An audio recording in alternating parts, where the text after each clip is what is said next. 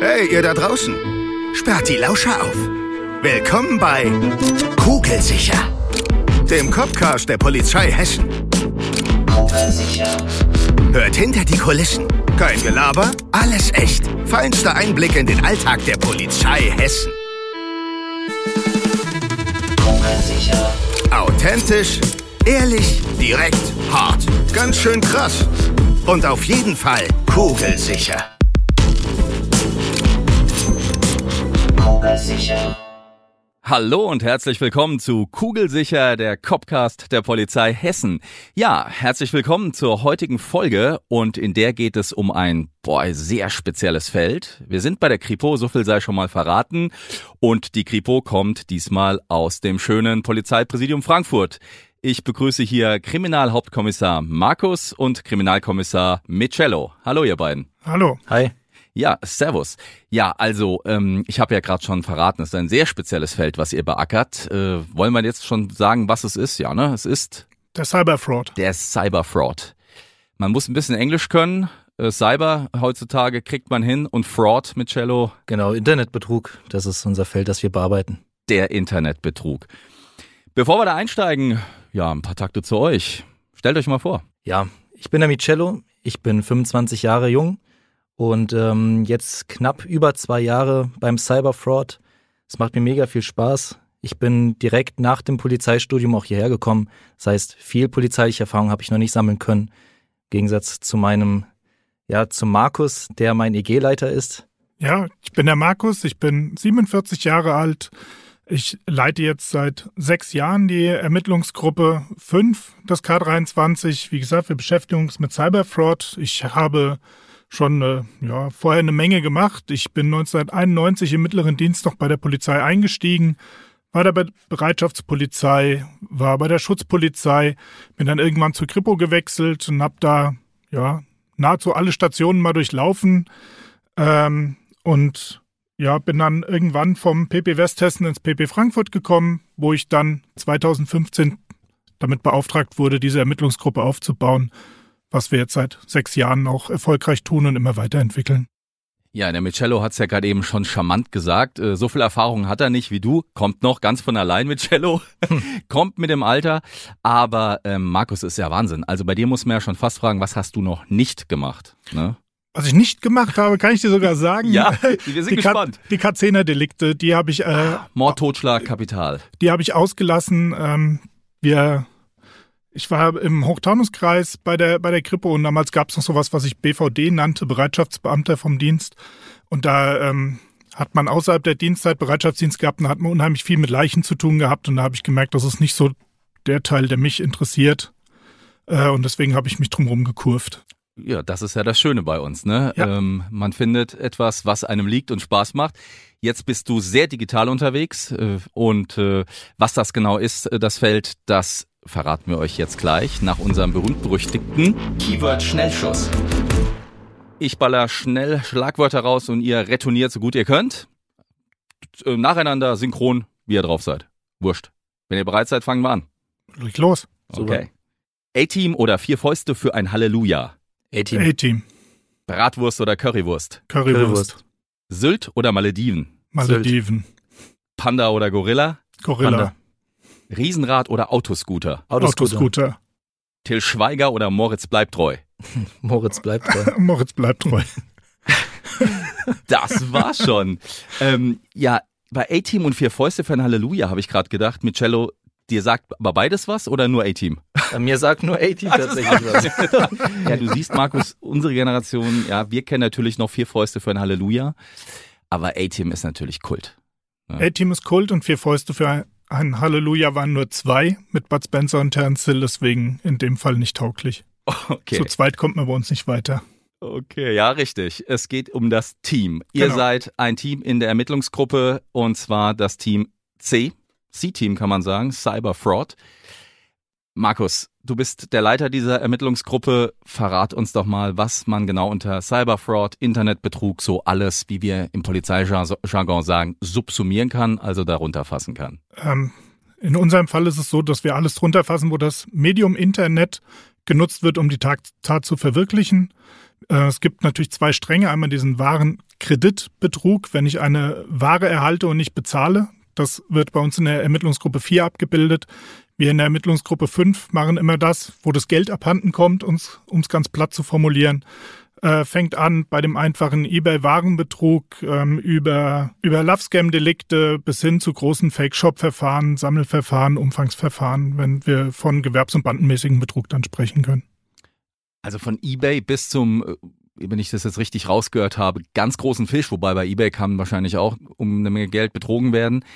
Ähm, du hast gerade eben ein Stichwort gegeben, Love Scam. Das weiß vielleicht nicht jeder, äh, der, jetzt, der uns jetzt zuhört, was das ist. Um was handelt es sich dabei genau?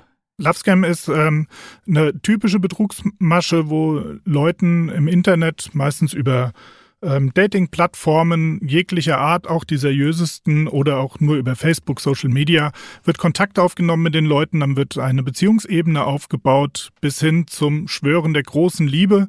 Natürlich existiert die Person auf der anderen Seite nicht und diese nicht existierende Person gerät dann in Schwierigkeiten und braucht dann Geld, um äh, weiter im Leben vorwärts zu kommen oder um seine große Liebe in Deutschland zu finden.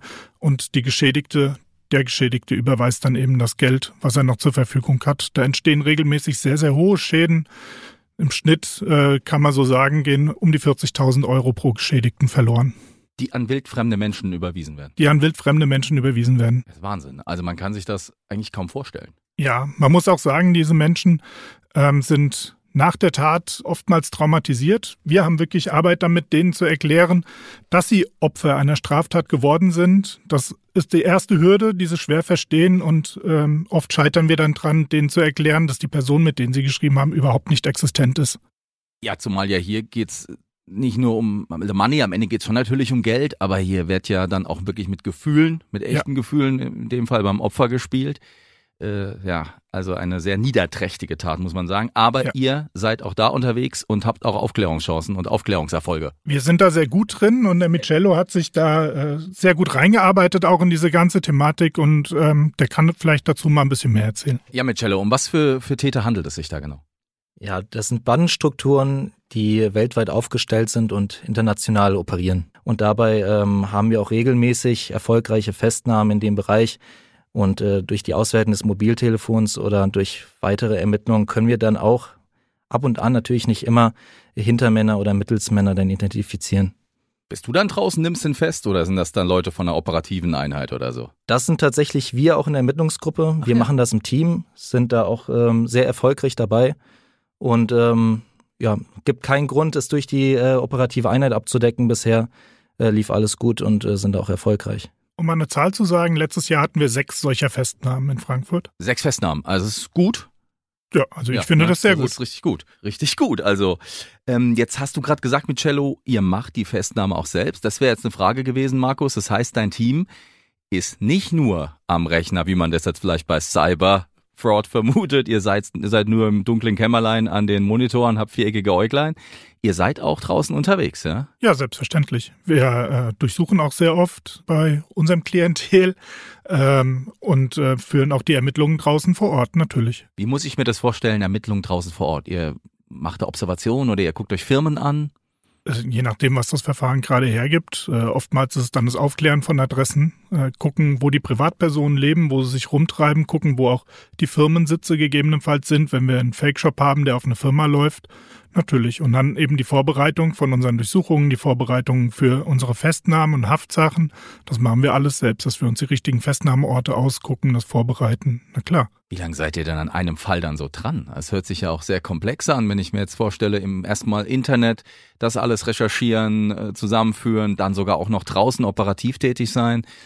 Wie lange seid ihr an so einem Fall dran, wenn es hart auf hart kommt? Also an wirklich großen Umfangsverfahren, äh, wo wir dann teilweise mehr als 1000 oder 1500 Geschädigte haben.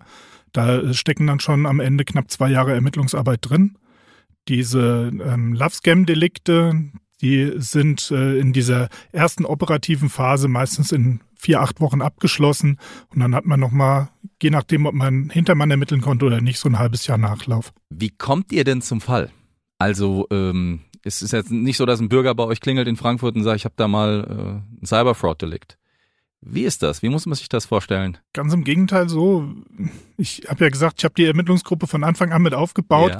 Ja. Ähm, wir haben uns in Frankfurt überlegt, wir möchten gerne täterorientiert arbeiten. Nicht nur, weil wir denken, dass so Polizeiarbeit funktioniert, sondern auch, weil es viel mehr Spaß macht, am Täter zu arbeiten. Und deswegen ähm, leben wir eigentlich davon, dass wir immer die Akten von anderen Staatsanwaltschaften, von anderen Polizeibehörden zugeschickt bekommen, die einen Täter in Frankfurt ermittelt haben. Und dann gucken wir uns an, was ist das für einer? Ist das jetzt einer, der einfach nur mal vergessen hat, sein Paket zu versenden, was ja auch vorkommt? Oder ist das jemand, der vielleicht Serientäter ist, der vielleicht das gewerbsmäßig betreibt, der mit, damit seinen Lebensunterhalt verdient. Ist das nur einer? Sind das viele? Da konzentrieren sich dann äh, meine Ermittler alle drauf und ähm, bearbeiten dann konsequent diese Verfahren bis zum Schluss. Ähm, du sagtest vorhin Fake-Shops. Ja. Jeder wahrscheinlich, der uns jetzt zuhört, hat schon mal im Internet vielleicht was gekauft. Ich behaupte jetzt mal, dass die allermeisten das schon getan haben. Wie hoch ist die Wahrscheinlichkeit, was sagst du, dass man da auf so einem Fake-Shop landet? Ist die hoch? Ja. Muss ich da aufpassen? Ja. Du solltest sehr genau drauf aufpassen. Wie, wie, wie, wie sehe ich das denn als User? Es gibt ganz einfache Indikatoren, an denen du dich orientieren kannst. Äh, Das erste ist, wenn du auf einen Online-Shop gehst, kannst du schon mal gucken, hat er überhaupt ein Impressum. Jeder vernünftige Online-Shop, der eine DE-Endung hat oder in Deutschland seinen äh, ordentlichen Geschäftsbetrieb führt, braucht ein Impressum. Gehe ich dann ins Menü oder was und gucke Ja, nach genau. Impressum? das ja? ist da, kannst du anklicken, Aha. muss vorhanden sein und in dem Impressum muss der Firmensitz drin stehen, da muss die Umsatzsteuer-ID drin stehen oder eben der Handelsregisterbucheintrag. Und das sind wieder alles ähm, kleine Punkte, die kann ich wieder online recherchieren. Wem gehört denn dieser Handelsregisterbucheintrag? Ist es der, der da im Internet behauptet, dahinter zu stehen oder ist es jemand anderes? Wie sind denn die Telefonnummern, die Kontakttelefonnummern? Erreiche ich da jemanden, wenn ich die wähle? Oder wenn ich mir ein bisschen unsicher bin, ich google einfach mal den Namen von dem Shop, wenn der schon bekannt ist als Fake-Shop. Und wenn dann natürlich schon eine Warnung rausfällt auf den Shop, wenn ich ihn google, dann lasse ich halt die Finger davon. Dann bestelle ich halt einfach nicht bei dem. Ja, natürlich zu erwähnen sind auch diese spottgünstigen Preise und ähm, da sind alles äh, Punkte, an denen man sich dann orientieren kann. Es gibt, wie äh, Markus schon sagte, die Verbraucherschutzseiten, äh, wo auch darauf hingewiesen wird. Oder dass die Seite von sich aus kein Z äh, Sicherheitszertifikat besitzt und auch schon als äh, sich kenntlich zeigt, dass es eine unsichere Webseite ist. Und das alles führt dazu, dass man das dann erkennen kann, wenn man sich ein bisschen Zeit nimmt. Ihr müsst euch äh, für euer spezielles Feld wahrscheinlich unendlich fortbilden. Also ich stelle mir das so vor, wenn ich da mit Internetrecherche äh, arbeite oder Recherche, Internetermittlung, ja, Recherche geht ja noch, also wirklich ermitteln möchte in dem Feld, bedarf es doch auch einer großen Fortbildung so. Seid ihr regelmäßig äh, auf der Akademie in Seminaren, paukt, lernt? Man sollte es meinen, dass das so ist. Oder ist das auch viel Learning by Doing, Ja. sehr viel selbst erarbeiten? Es ist halt tatsächlich so, wir haben an uns selbst den Anspruch, uns permanent weiterzuentwickeln und auf dem Laufenden zu bleiben. Das heißt, meine Mitarbeiter sind auch so motiviert, dass sie proaktiv sich fortbilden, mal in den äh, entsprechenden Underground-Foren gucken, was ist denn jetzt gerade on vogue bei den Tätern. Es gibt auch den einen oder anderen Lehrgang an der HPA, den wir besuchen können, um uns da in dem Punkt weiterzubilden. Aber letztendlich versuchen wir das alles selbst zu machen, weil es unser Anspruch ist, uns ständig fortzuentwickeln. Ja, und die Entwicklung ist ja auch sehr schnell gerade, ne, wenn es um Internet geht. Ja. Also, jetzt würde mich aber schon noch mal interessieren, äh, weil ihr vorhin gesagt habt, ihr seid auch viel draußen unterwegs, macht Durchsuchungen. Wenn ihr eine Durchsuchung macht, was sucht ihr da? Grundsätzlich versuchen wir die Tatmittel, die technischen Mittel zu finden, die dann auch über das K35 bei uns dann zur Datensicherung ähm, übergeben werden und wir dann und so können wir dann im Anschluss dann die Auswertung der Daten vornehmen und das machen wir dann auch selbst.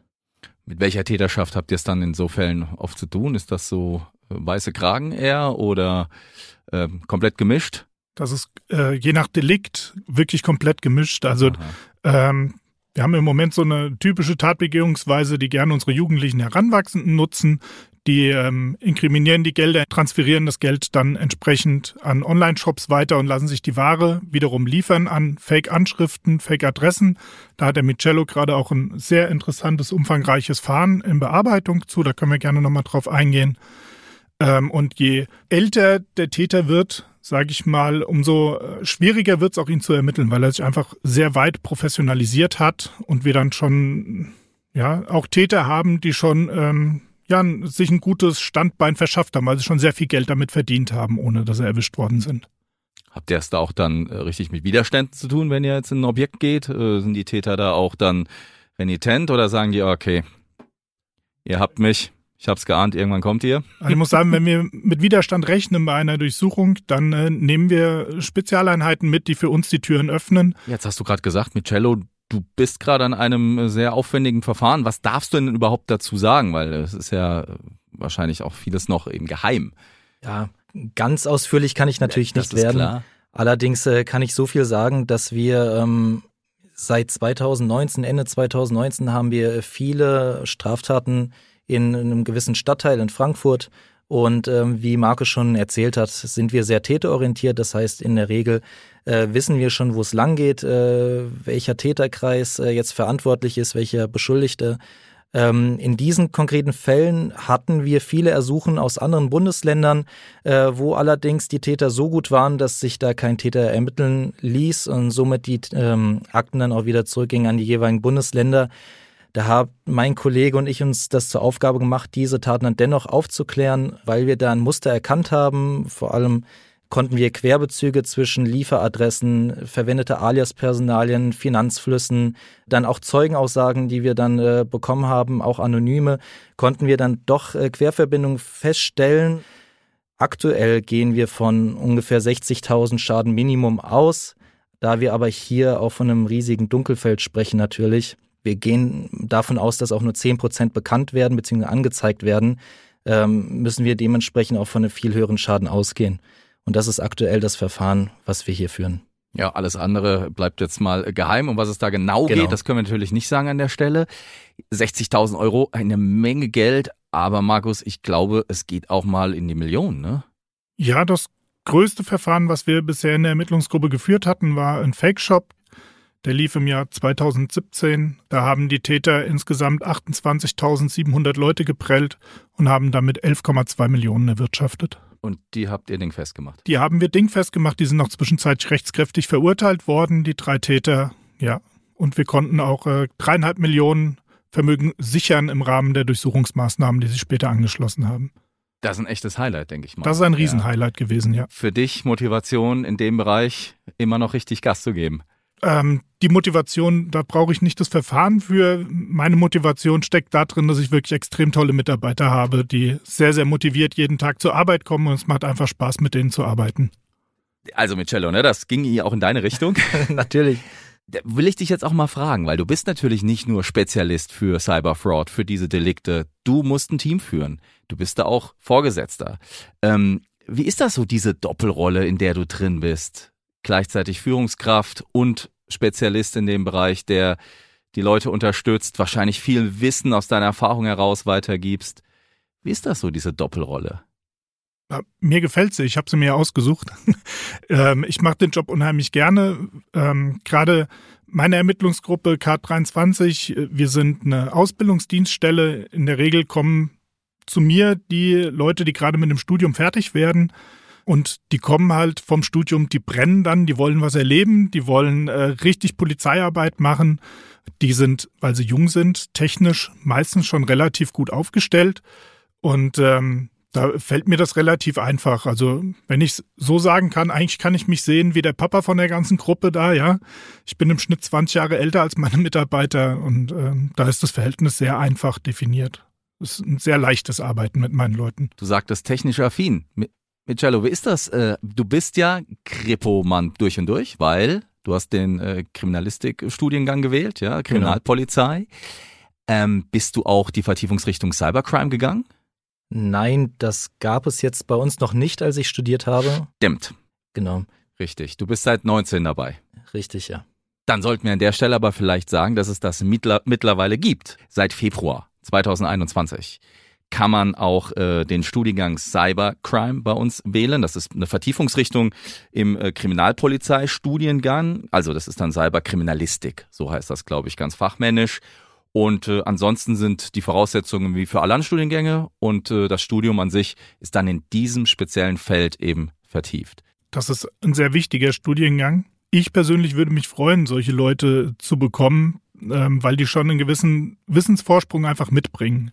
Und äh, gerade das Thema Internet ist eins, was immer, immer mehr wird. Deswegen diese Entwicklung mehr auf Cyber zu setzen, die Leute in dieser Richtung zu spezialisieren, auszubilden, das ist ein sehr, sehr guter Weg. Es wird ja so sein wahrscheinlich in Zukunft, dass kein einziges Feld mehr keiner Form der Digitalisierung unterliegt. Ne? Die Kühlschränke werden durch einen Rechner aufgefüllt und die Rollläden fahren aus dem, äh, von, weiß ich nicht, von Mallorca kann ich da meinen Rollladen mhm. runterfahren im Internet. Das geht jetzt schon, ich weiß. Also, das ist äh, richtig. Und insofern ist dieser neue Studiengang ja, wie du sagtest, für dein Feld natürlich Gold wert. Ja. Bist du eigentlich ein Frankfurter Bub, richtig? Nee, tatsächlich bin ich Bad Homburger gebürtig, aber ich fühle mich Frankfurt schon immer extrem verbunden. Und Micello, wie ist das bei dir? Du hast einen sehr italienisch klingenden Namen, ne? Micello ist tatsächlich nur ein Spitznamen, der mir auch hier in der LG gegeben wurde. Eigentlich heiße ich ganz anders. Ähm, ja, ich fühle mich Frankfurt auch äh, mega verbunden. Ich bin hier aufgewachsen äh, bis zum 15, 16 Lebensjahr bin ich auch da zur Schule gegangen, habe dort gelebt. Meine Freunde, mein Umkreis, alles war dort und äh, mein Herz liegt immer noch in Frankfurt. Sehr, sehr schön. So soll es sein. Und dort liegt auch euer Tätigkeitsschwerpunkt im K23 Cyber Fraud. Ich kann nur herz recht herzlichen Dank sagen, dass ihr hier wart. Es hat mir sehr viel Spaß gemacht. Es war sehr, sehr spannend. Hat es euch auch Spaß gemacht? Ja, auf jeden Fall. Ähm, ich konnte mir jetzt noch gar nichts drunter vorstellen, aber ähm, es ist sehr professionell hier. Es hat mega viel Spaß gemacht, eine tolle Atmosphäre. Immer wieder gern. Ja, dann äh, viel Erfolg und eine gute Restwoche.